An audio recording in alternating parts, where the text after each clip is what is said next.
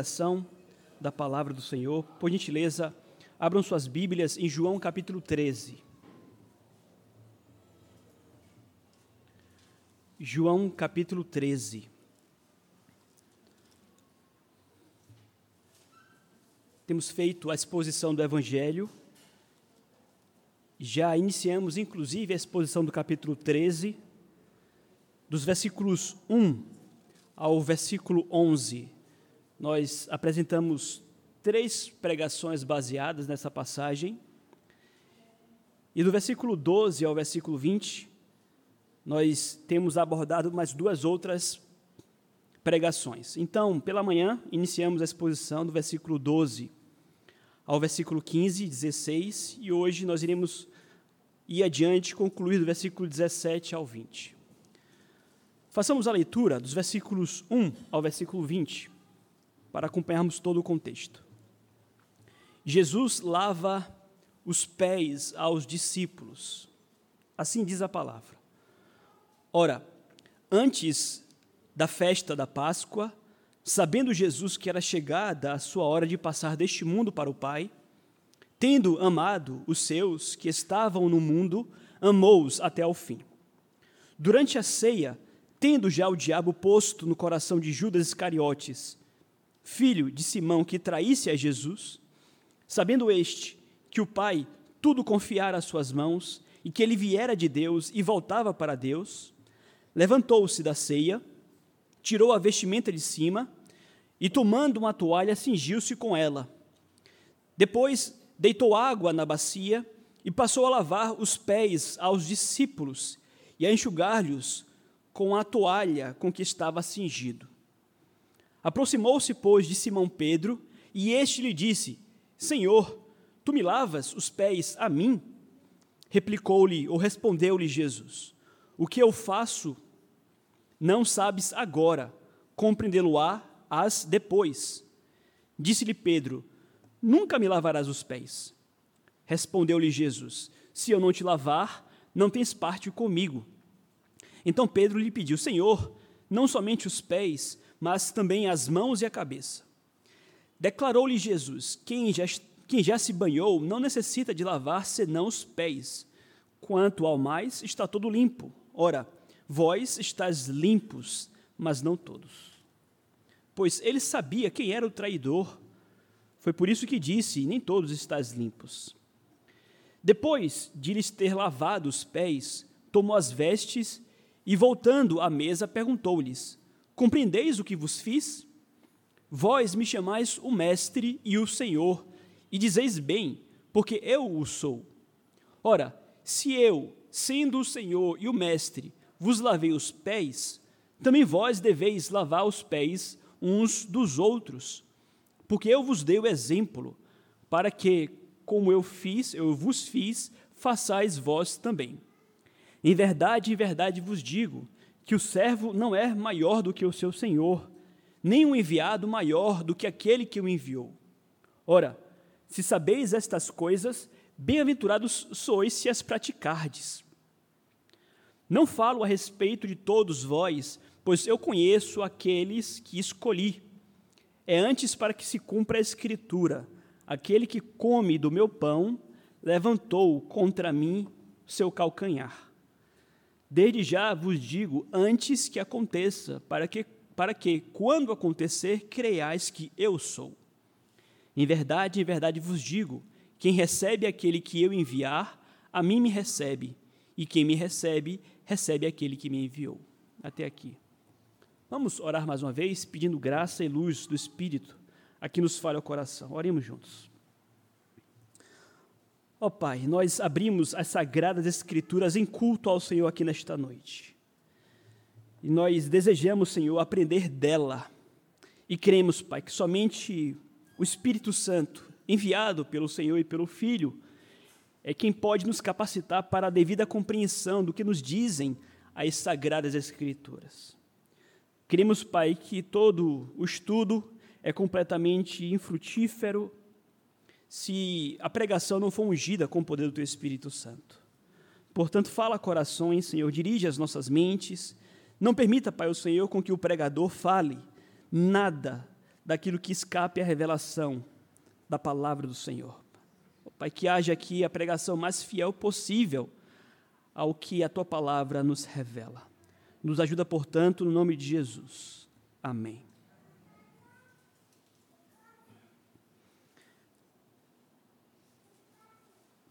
Tenho dito aos irmãos que eu me sinto um pastor um tanto paparicado ou mimado aqui pelas minhas ovelhas.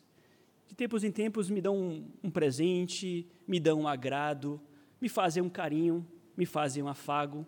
Citei, por exemplo, que às quartas-feiras nós temos aqui entre nós irmãs muito gentis que ao final da tarde, início da noite, antes da reunião, me preparam um café, um cuscuz, um pão.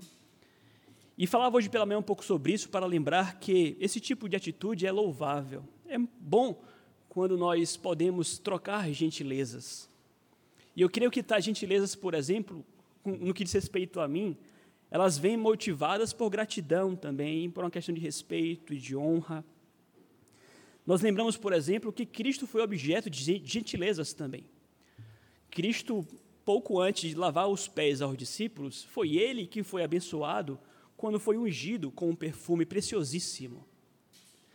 Mas, quando eu fiz referência a esses afagos que tenho recebido, é com o propósito de lembrar também que me cumpre, como líder e como pastor, muito mais do que a vocês, me cumpre afagá-los, me cumpre servi-los, me cumpre como pastor da igreja empenhar-me em todo o esforço necessário para que de alguma forma eu possa ser útil para abençoá-los, para, para edificá-los, para confortá-los, para ajudá-los em alguma coisa, em alguma medida.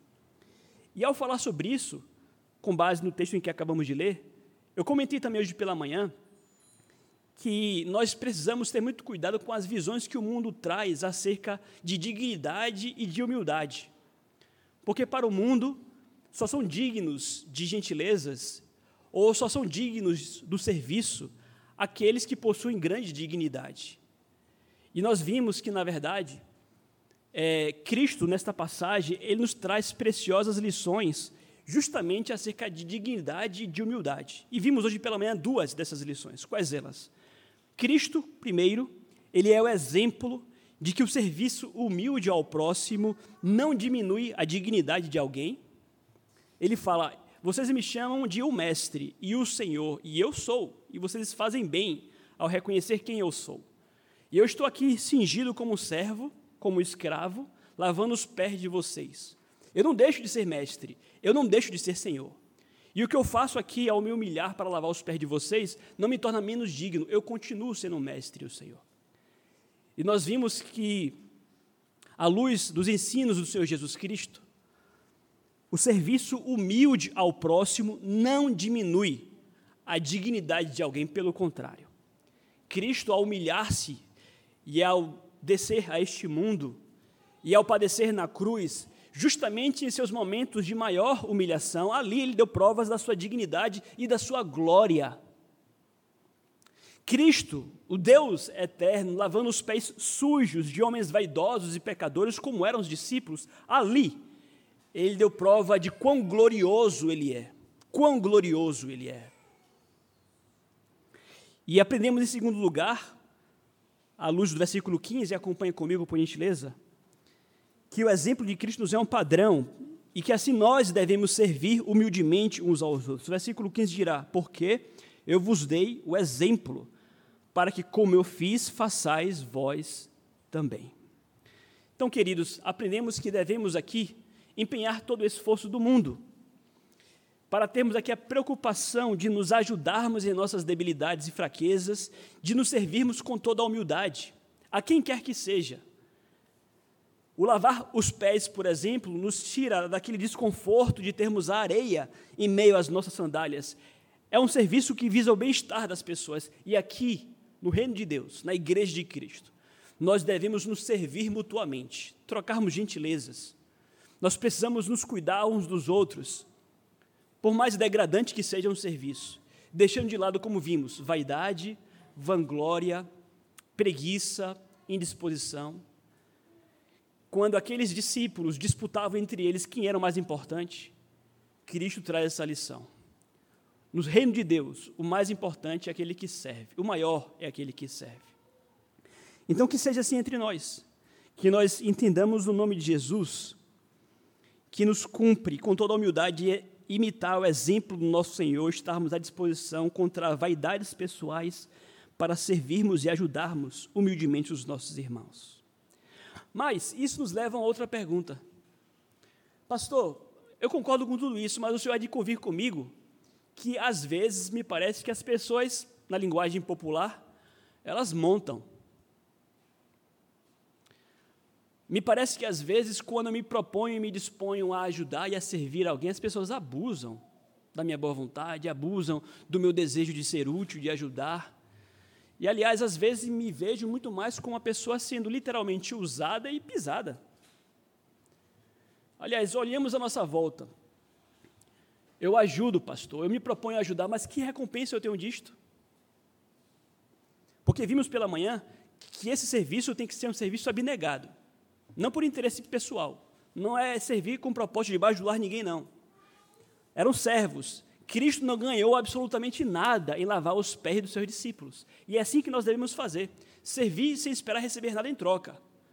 Mas fica a pergunta: e é assim, pastor? Eu vou passar minha vida inteira servindo, servindo, servindo, sendo pisado, usado eventualmente? Então, nessa noite, quero trazer uma outra pergunta que é a seguinte: vale realmente a pena humilhar-se para servir ao outro? E eu quero trazer três verdades aqui que nos ensinam que sim, vale muito a pena.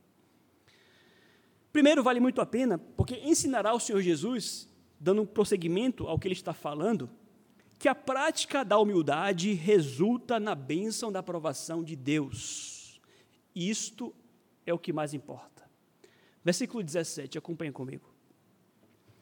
Ora, se sabeis estas coisas, bem-aventurados sois se as praticardes.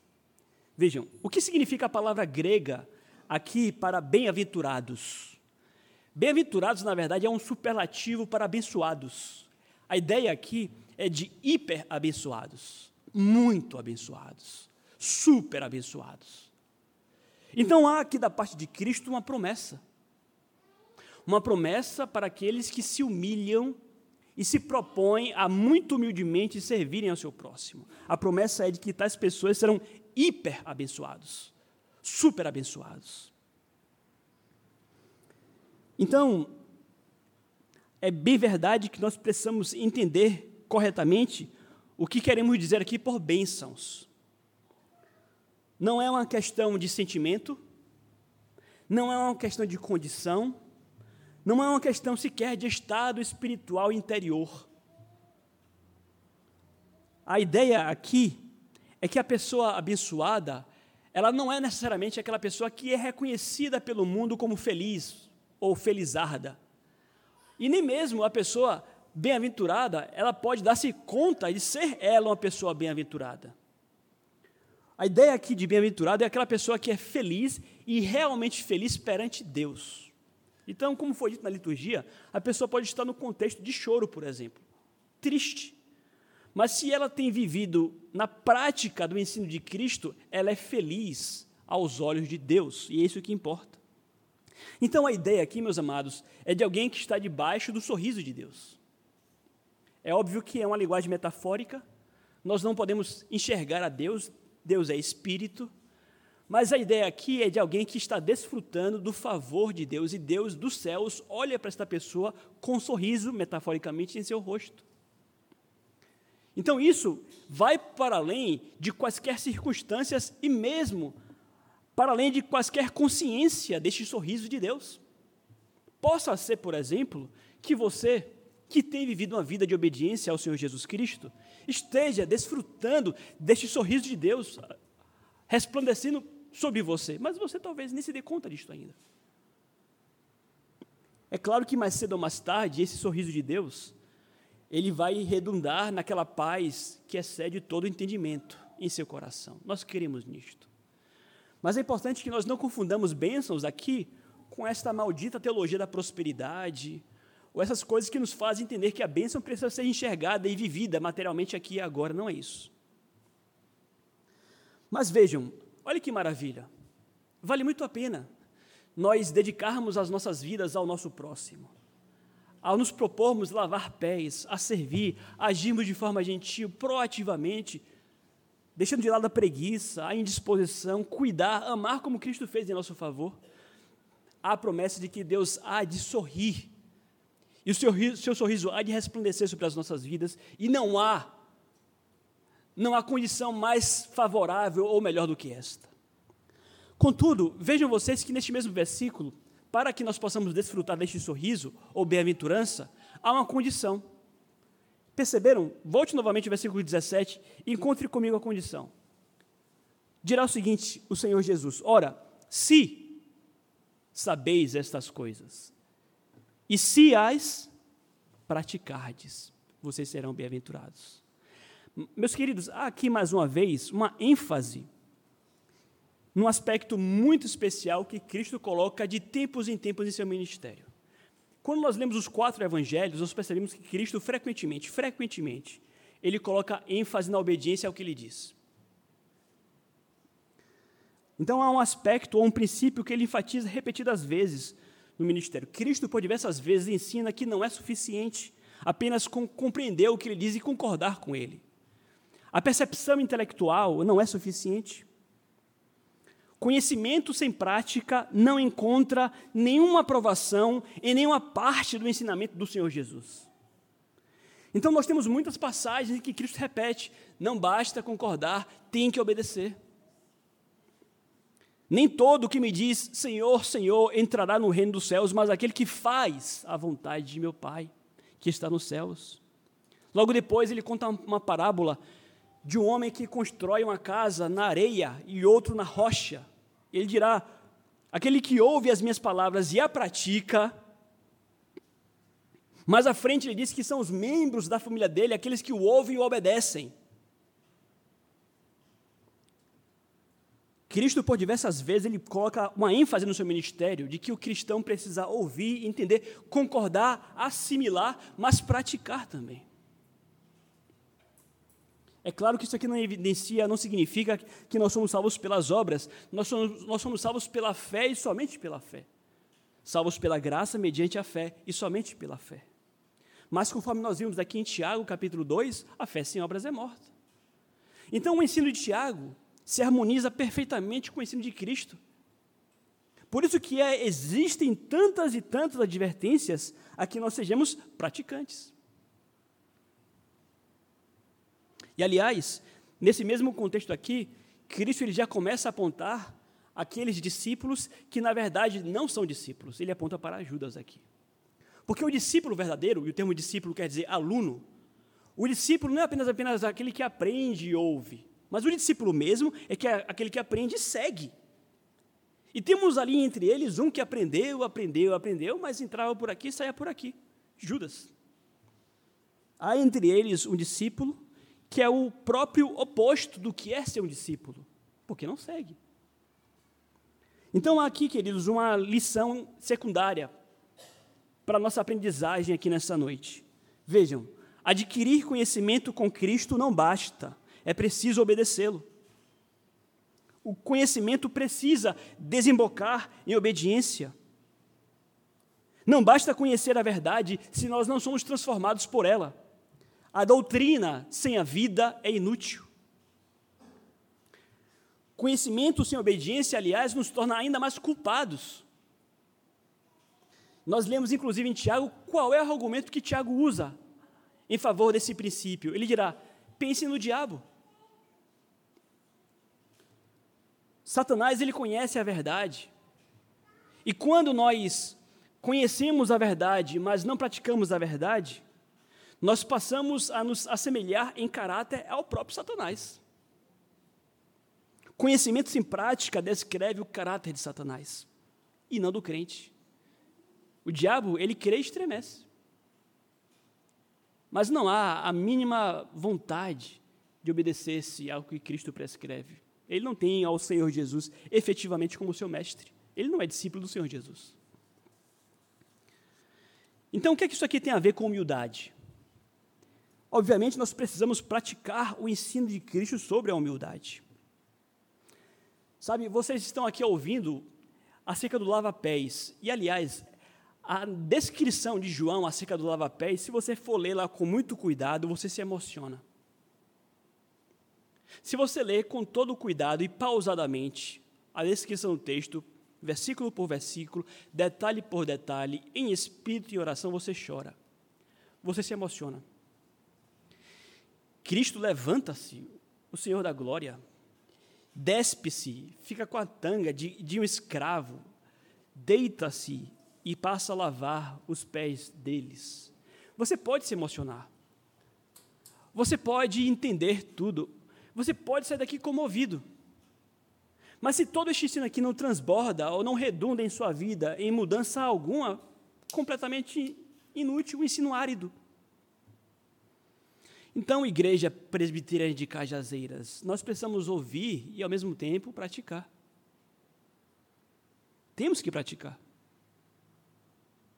E vejam vocês aqui que o texto deixa claro que é uma relação íntima entre obediência à palavra e alegria. A bem-aventurança, a felicidade. A felicidade é o resultado de uma vida conduzida dentro da vontade de Deus. Você que é crente de verdade, você sabe disto. Não há como você ser realmente feliz, bem-aventurado de verdade, longe da obediência à palavra de Deus. Não existe alegria sem santidade. Aliás, alegria e santidade se confundem. Alegria e santidade são sinônimas, diriam os puritanos. Então, veja, a palavra vem com propósito não é de te condenar, mas a palavra vem com o propósito de te mostrar qual é o caminho da bem-aventurança. É a santidade. É você reconhecer-se como alguém que transgride os mandamentos de Deus e precisa se conformar. E nesta obediência você vai ser feliz. Do ponto de vista bíblico, nós somos abençoados não por causa daquilo que nós sabemos, mas por causa daquilo que nós fazemos. Está aqui. Bem-aventurados se praticardes. Então, a verdadeira felicidade está associada à obediência à palavra de Deus. E há uma outra relação também entre, como já foi dito, a felicidade e a humildade em si. Felicidade e obediência, felicidade é humildade, porque a humildade é a obediência. Então, a sequência importante aqui qual é? Humildade, santidade e depois a felicidade. A graça de Deus sobre nós, ela encontra a sua perfeição quando nós vivemos esta graça no serviço ao próximo. Encontramos a nossa maior bênção ao obedecermos a Cristo servindo aos outros. Então vejam o que eu vou falar aqui agora. A verdadeira felicidade está associada ao servir-se humildemente ao próximo. Isso quer dizer que quanto maior for seu intento de servir ao próximo, mais feliz você será. Isso é completamente o oposto do que o mundo ensina. Porque no mundo se diz que os felizes são aqueles que são servidos. No mundo se diz que quanto mais empregados você tiver à sua disposição, mais feliz você será. O mundo pergunta a você quantas pessoas trabalham para você. Mas Cristo quer saber para quantas pessoas você trabalha.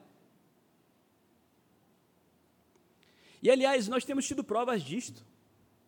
Vejam como nós, eventualmente, saímos em ação social. E vamos a um asilo, como fizemos agora há pouco. E visitamos algumas senhoras e alguns senhores pobres, quase que miseráveis. E ali nós contribuímos com um pouquinho, quase nada, mas voltamos contentes, felizes, pelo sentimento de podermos termos, ter sido úteis o servir nos traz felicidade. E, aliás, abro um parênteses aqui para dizer que sábado que vem, 16 horas, capacitação para ação social com moradores de rua aqui na igreja. A verdadeira felicidade está associada ao serviço humildemente ao próximo. Pense nisso. Não se conforme com o mundo que diz que você tem que ser aplaudido, louvado, servido.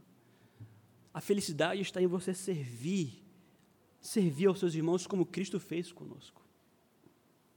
Então, vale a pena realmente se humilhar para servir aos outros? Sim, vale. Como, como nós vimos Deus promete a sua aprovação, a sua bênção. Em segundo lugar, vale realmente a pena se humilhar para servir? Em segundo lugar, vale a pena porque, vejam, haverá maus exemplos que exercerão forte influência sobre os discípulos de Cristo. O que eu quero dizer com isto é o seguinte: você vai se propor a viver em obediência a Cristo e a servir ao próximo. Mas nós teremos que lidar com a realidade de pessoas que vão rejeitar a Jesus justamente por considerar que esse estilo de vida não é o que ele procura e não é o que ele busca.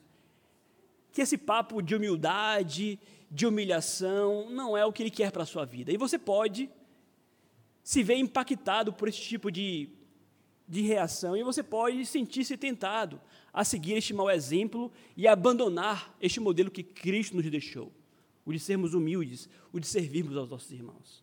Há ali entre eles um discípulo que abandonou a Cristo.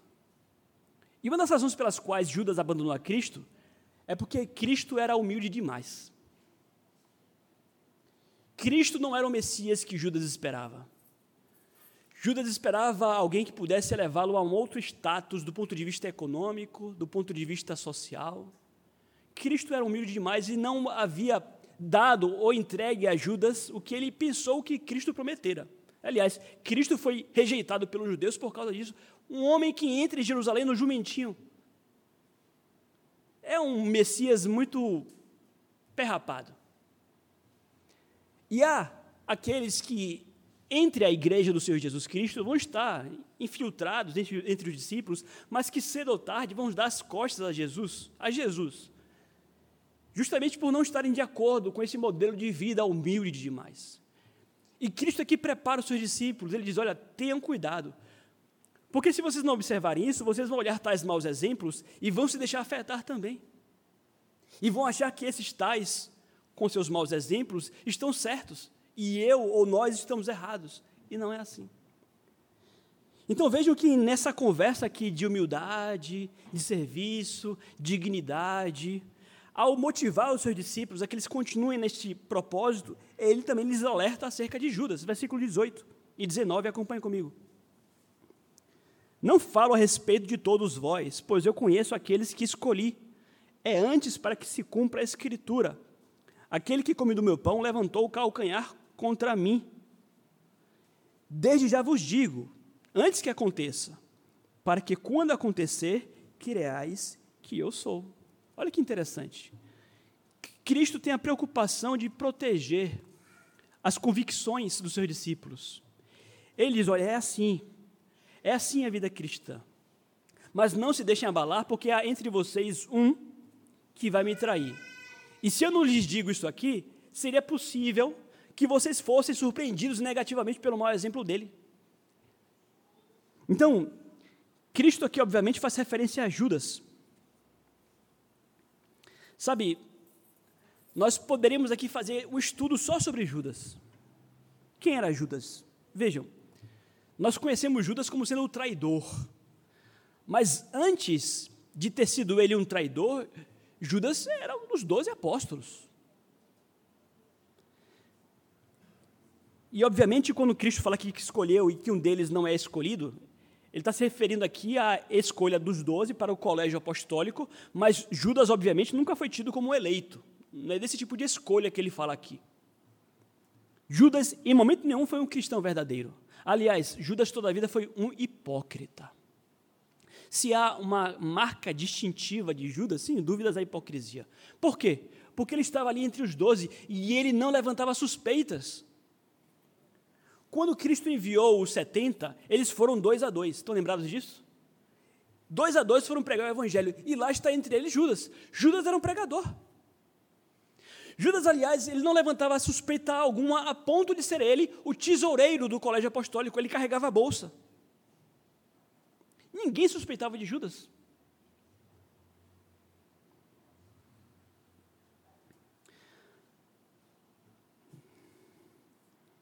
Mas Cristo aqui ele tem um propósito de anunciar que há profecias com respeito a Judas, justamente para proteger os seus discípulos contra o mau exemplo de Judas e também, de certa forma, para endossar a sua autoridade enquanto Messias. Aliás, durante todo o seu ministério, de tempos em tempos, Cristo apontava para as Escrituras como quem diz: olha, essas profecias muito antigas diziam respeito a mim. E ele cita aqui, por exemplo, o Salmo 41, que foi escrito há milênios atrás. Ele diz: esse salmo já apontava para mim, para o meu ministério e aquilo que ia acontecer comigo. Então, na verdade, já estava profetizado que Cristo seria traído por Judas há muito tempo. Isso quer dizer que Judas era inocente? Em hipótese nenhuma. Ao mesmo passo em que estava profetizado que ele seria um traidor, Judas traiu Jesus porque ele quis trair. E nós temos aqui este paradoxo da soberania de Deus, que decreta permitir o pecado, e a responsabilidade do homem. Todos aqueles que estão no inferno merecem estar no inferno. E Judas merece estar lá também. Ele fez porque ele quis. E, aliás, como foi dito, um hipócrita. Mas ainda que a tratar de Jesus, uma lição, uma lição secundária mais uma vez, vejam vocês como a vida de Cristo cumpre, em muitos detalhes, com exatidão, as profecias das Escrituras. E então, dito isso, esta é a marca digital de Deus em Sua palavra. Profecias que se cumprem. Não há nenhuma outra literatura na história da humanidade onde encontramos profecias que se cumpram com exatidão e muitas se cumpriram no que diz respeito à vida do Senhor Jesus Cristo, em detalhes. O que prova, obviamente, que ele é o Messias. Então ele cita o Salmo 41, conforme nós lemos, que fala de alguém que levantou o calcanhar. Uma outra tradução possível seria a seguinte: fez seu calcanhar grande contra mim. A ideia de crueldade, de alguém que tirou vantagem, de alguém, de alguém que muito sorrateiramente deu um coice. Qual é o pecado que essa passagem aqui enfatiza? Quem escreveu essa passagem foi Davi. E Davi, ele escreve essa passagem no contexto em que ele está sendo perseguido por inimigos, que já lhe causa muitos males, ele está doente. Mas há um mal maior do que inimigos perseguindo a Davi em meio à sua doença, um amigo que o traiu. E é possivelmente uma referência aqui a Aitofel, que era um conselheiro de Davi. Conselheiro de Davi. E quando seu filho Absalão tentou um golpe de Estado em Israel, Aitofel o traiu. E ele faz referência aqui àquilo que lhe causou mais dor, a traição de alguém que era da sua confiança, de um amigo. E ele pega esse salmo e aplica a Judas, para você observar a relação que Judas tinha com Jesus. Então, o texto aqui do Salmo 41 denuncia o pecado daquele que trai um benfeitor, daquele que trai a pessoa que lhe deu de comer.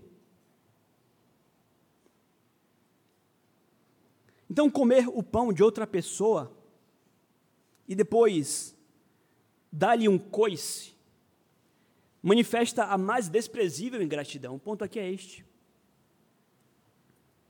Então, ser traído por um amigo é o pior tipo de traição. E aí nós lembramos que Judas ele tinha toda uma intimidade com Jesus, era dos doze. Admitido aos mais altos privilégios, Deus, através de Cristo, escolheu doze homens. Ele era do colégio apostólico, comia com Jesus, andava com Jesus, era bem-vindo por Jesus, onde quer que ele fosse, era da família de Jesus. Comeu do pão milagroso que se multiplicou, comeu da ceia, fez parte da ceia com o Senhor Jesus sentava-se à, à mesa com seu mestre. Onde quer que Cristo fosse, Judas era bem-vindo com ele. Então Judas aqui ele é culpado da mais baixa traição. Ele o abandonou, lhe deu as costas, o menosprezou. Judas voltou-se contra Cristo, rejeitou a Cristo, e não apenas isto. Judas foi o instrumento para que Cristo fosse crucificado. Então, Judas levantou o calcanhar. A mais baixa traição é a que revela a mais desprezível ingratidão. Então vejam vocês, queridos, no meio da igreja nós vamos ter pessoas que irão apostatar da fé. Estamos aqui a falar dos apóstatas. Pessoas que vão dar as costas a Cristo depois de terem comido no prato de Cristo. Pessoas que, em meio à igreja, ouviram a palavra de Deus, foram alimentados pela palavra de Deus. A palavra de Deus lhes falou ao coração, eles ouviam e lhes ardia na alma. Foram objetos das bênçãos do Espírito Santo, mas ainda assim, em dado momento, decidiram dar as costas a Cristo. E vejam, todos nós aqui temos que admitir que temos essa fraqueza. Nós nos deixamos tomar pelos maus exemplos com muita facilidade. Como é que será que você iria reagir se você contemplasse um bando de pessoas que outrora estavam com vocês servindo a Cristo, um bando de pessoas voltando-se contra o seu Senhor? Será que você iria se manter inabalável em suas convicções? A preocupação de Cristo aqui é esta. Versículo 19: Desde já vos digo, antes que aconteça, para que quando acontecer, creiais que eu sou. Então ele demonstra aqui toda uma preocupação em relação a Judas. Então, qual é a lição que nós tomamos aqui, queridos? Os maus exemplos exercem uma forte influência sobre os discípulos de Cristo. Cuidado, cuidado você, para que você não se deixe abalar pelos padrões errados. A sua regra de fé e prática, o seu é, cordel, a sua vara de medir, deve ser a palavra de Deus. A palavra de Deus deve ser o seu parâmetro. Não se deixe tomar por exemplos. Possa ser que o seu pastor aqui, possa ser que o seu pastor aqui caia em pecado. Possa ser que o seu pastor aqui lhe seja uma pedra de tropeço em sua vida. Mas é importante que vocês entendam que o compromisso de vocês, acima de tudo, não é com o pastor de vocês, não. Eu falo isso aqui com todo temor e tremor, obviamente. Mas o compromisso de vocês é com a palavra de Deus. Então não se deixem nortear pelo exemplo de fulano ou de ciclano que fez isso ou aquilo. Nós somos chamados a seguirmos firmes nos ensinos que Cristo, que Cristo nos deixou, nos padrões que Ele nos deixou. Custe o que custar, apesar das aparências, apesar das circunstâncias. Então, como foi dito, além de tudo, Ele o faz com o propósito de alimentar a fé daqueles lá. Mas vejam, há uma última razão pela qual vale muito a pena humilhar-se para servir ao Senhor Jesus. Primeiro, nós vimos a promessa do sorriso de Deus. A promessa de que você há de ser aprovado por Deus, ainda que você não perceba isto. Em segundo lugar, vimos que é importante você manter-se firme em seu propósito, porque haverão traidores, maus exemplos. E em terceiro lugar, é importante que você mantenha-se firme no propósito de obedecer a Cristo em vida humilde, porque aqueles que recebem os discípulos de Cristo recebem o próprio Deus. Qual é a relação? Versículo 20. Vamos primeira leitura, depois eu explico. Versículo 20 dirá: Em verdade, em verdade vos digo, quem recebe aquele que eu enviar, a mim me recebe, e quem me recebe, recebe aquele que me enviou. Vejam, há uma relação entre humildade e autoridade. Porque vejam, se Cristo nos chama que nós sejamos humildes, possa ser que sejamos desprezados justamente por sermos humildes demais. A ideia aqui é de que as pessoas podem enxergar na humildade alguma fraqueza, e essa fraqueza pode levá-las a concluir de que nós não temos autoridade para ir em nome de Jesus. Aliás, como já foi dito, dentre outras razões, Cristo foi rejeitado porque ele não se adequava ao padrão que os homens do seu tempo tinham acerca de autoridade. Jesus era humilde demais para ser o Messias. E possa ser que você seja desprezado por se propor a viver de forma humilde, por baixar a cabeça eventualmente, por servir. Chegue à conclusão de que você é um, um Zé Mané, ou o que quer que seja. E Cristo aqui lhes dá um incentivo. O que Cristo traz aqui é uma palavra de encorajamento. Ele diz: seja humilde não se preocupem com o desprezo, porque aqueles que recebem a vocês recebem a mim, e que recebe a mim recebe ao Pai. Então, qual é o propósito de Cristo? É dar confiança aos discípulos, e não apenas confiança, que eles a, a, abracem o ensino de Cristo, de que são embaixadores dele, mas também lhes diz isso para que as outras pessoas entendam que, devam, que devem receber esses discípulos, por mais humildes que eles sejam. E, obviamente, essa afirmação aqui se aplica não apenas aos 12 ou aos 11, né? Mas a todos nós, ainda hoje. Às vezes nós ficamos muito impressionados, sabe, com as aparências. Nós achamos que o enviado de Deus é aquele que fala com a voz de trovão, é aquele que faz e acontece, é aquele homem ou mulher multitalentoso ou multitalentosa, e que tem muito conhecimento ou muito eloquente, o que quer que seja. Não! Toda a vida, Deus usou aquilo que para o mundo não era nada. Você lê Coríntios, por exemplo, quis Deus desprezar a sabedoria deste mundo e escolheu a gente simples, homens iletrados, ignorantes toda a vida, cheios de fraquezas, humildes, pescadores. Então, eventualmente você pode sentir-se tentado a, a fazer algo para ser mais respeitado. Você pensa consigo, ah, eu sou crente, eu sou embaixador de Cristo, eu sou discípulo dele, eu tenho que falar com autoridade. Então, eu vou fazer com que as pessoas me respeitem. Eu vou me dar o respeito. Cuidado, não é bem assim. É claro que não há problemas em nós pedirmos respeito. Cristo, aliás, o próprio Deus fala: se eu sou o pai, onde está o respeito para comigo? Pais podem, por exemplo, pedir respeito dos seus filhos, não há problema nisso. Agora, o ponto é: não se preocupem em querer transparecer a autoridade com base nas aparências. Essa é a preocupação de Cristo. E nós vimos que certamente essa lição de Jesus aqui trouxe uma transformação completa neles. Até há pouco tempo, até esse instante, eles disputavam entre eles quem era o maior, quem era o mais importante. E eu posso imaginar que, depois que Cristo morreu e ressuscitou e o Espírito veio sobre eles, entre eles, eles lembravam desse episódio, como já foi dito aqui, com muita frequência. Lembram aquele dia que o Senhor Jesus Cristo nos lavou os pés? E as disputas entre eles, entre Pedro, João e Tiago, acabou. E eles não estavam mais preocupados ali entre eles disputar quem era o mais importante ou dar provas de que eles tinham mais autoridade do que alguém. Não. Eles assimilaram após isso aqui que ser discípulo de Cristo é ser servo. E o apóstolo então era chamado para servir. Mas qual é a lição que fica para a gente, pessoal? Em sua humildade, o discípulo de Cristo será desprezado pelo mundo. Não queira combater as perseguições na mesma moeda do mundo. Não queira vencer aqueles que te perseguem na mesma moeda. Eles são covardes. Eles vão tentar se impor na base do grito, do berro.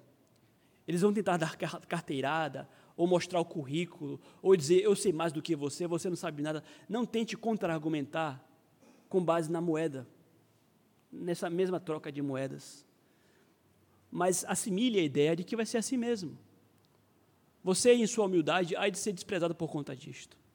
Mas, aqueles que recebem, os discípulos de Cristo, recebem a Deus. Palavra de Jesus. Isso aqui é muito forte. Se você é crente, você é um discípulo do Senhor Jesus Cristo. E se você é um crente e sendo discípulo de Cristo, você é um embaixador dele. E quando você prega e fala e expõe a palavra de Deus com fidelidade, é Deus quem fala através de você. E se alguém recusa-se a ouvir a você, Cristo diz, está recusando a ouvir a mim e ao Pai. Não se cale. Não permita com que venham aqui ameaçar a sua autoridade. Você é embaixador. Isso aqui, obviamente, também nos leva a querer, a entender que nós também devemos receber os outros embaixadores de Cristo. Mais uma vez, se prega com fidelidade, é Deus falando. Não rejeite por outras questões de aparência. É importante que nós reconheçamos nos discípulos de Cristo o próprio Cristo. E que nós tenhamos a humildade para reconhecer que Cristo fala por meio de gente simples. E, aliás, através de homens fracos, como por exemplo o pastor que vos fala aqui neste momento. Não vou aqui falar a meu respeito, não estou falando de vocês, mas Cristo fala através do pastor que é fraco toda a vida, de você que é cheio de limitações também, do seu irmãozinho que está ao seu lado aí, com seus pecados e fraquezas também, e com as suas limitações e humildades.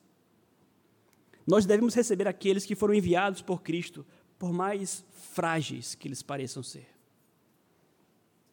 Então, qual é a conclusão, meus queridos? Vale muito a pena nós abraçarmos o ensino do Senhor Jesus Cristo. Como foi dito, eu sei que vocês estão convencidos do que foi dito nessa noite. Eu sei que vocês concordam com o que foi dito aqui. Que nós possamos praticar. Que aqui entre nós exista um amor fraternal. Que nós possamos procurar como servir. Numa cidade grande como a nossa, estamos todos muito sempre atarefados, ocupados com muitas coisas. Mas que olhemos para a igreja, e igreja não me refiro aqui ao prédio, a igreja são vocês, mas que nós olhemos aqui para a igreja com um olhar mais fraternal. Nós procuremos como podemos ajudar, em que podemos ajudar. Que nós coloquemos-nos à disposição. E que o façamos com alegria e que encontremos nisso a nossa felicidade. Que o Senhor abençoe desta forma, então, a Igreja Presbiteriana de Cajazeiras. O hino que nós iremos cantar em resposta à palavra fala acerca de amor. É um hino um pouco longo, mas cada estrofe é muito preciosa. Cante, meditando, refletindo.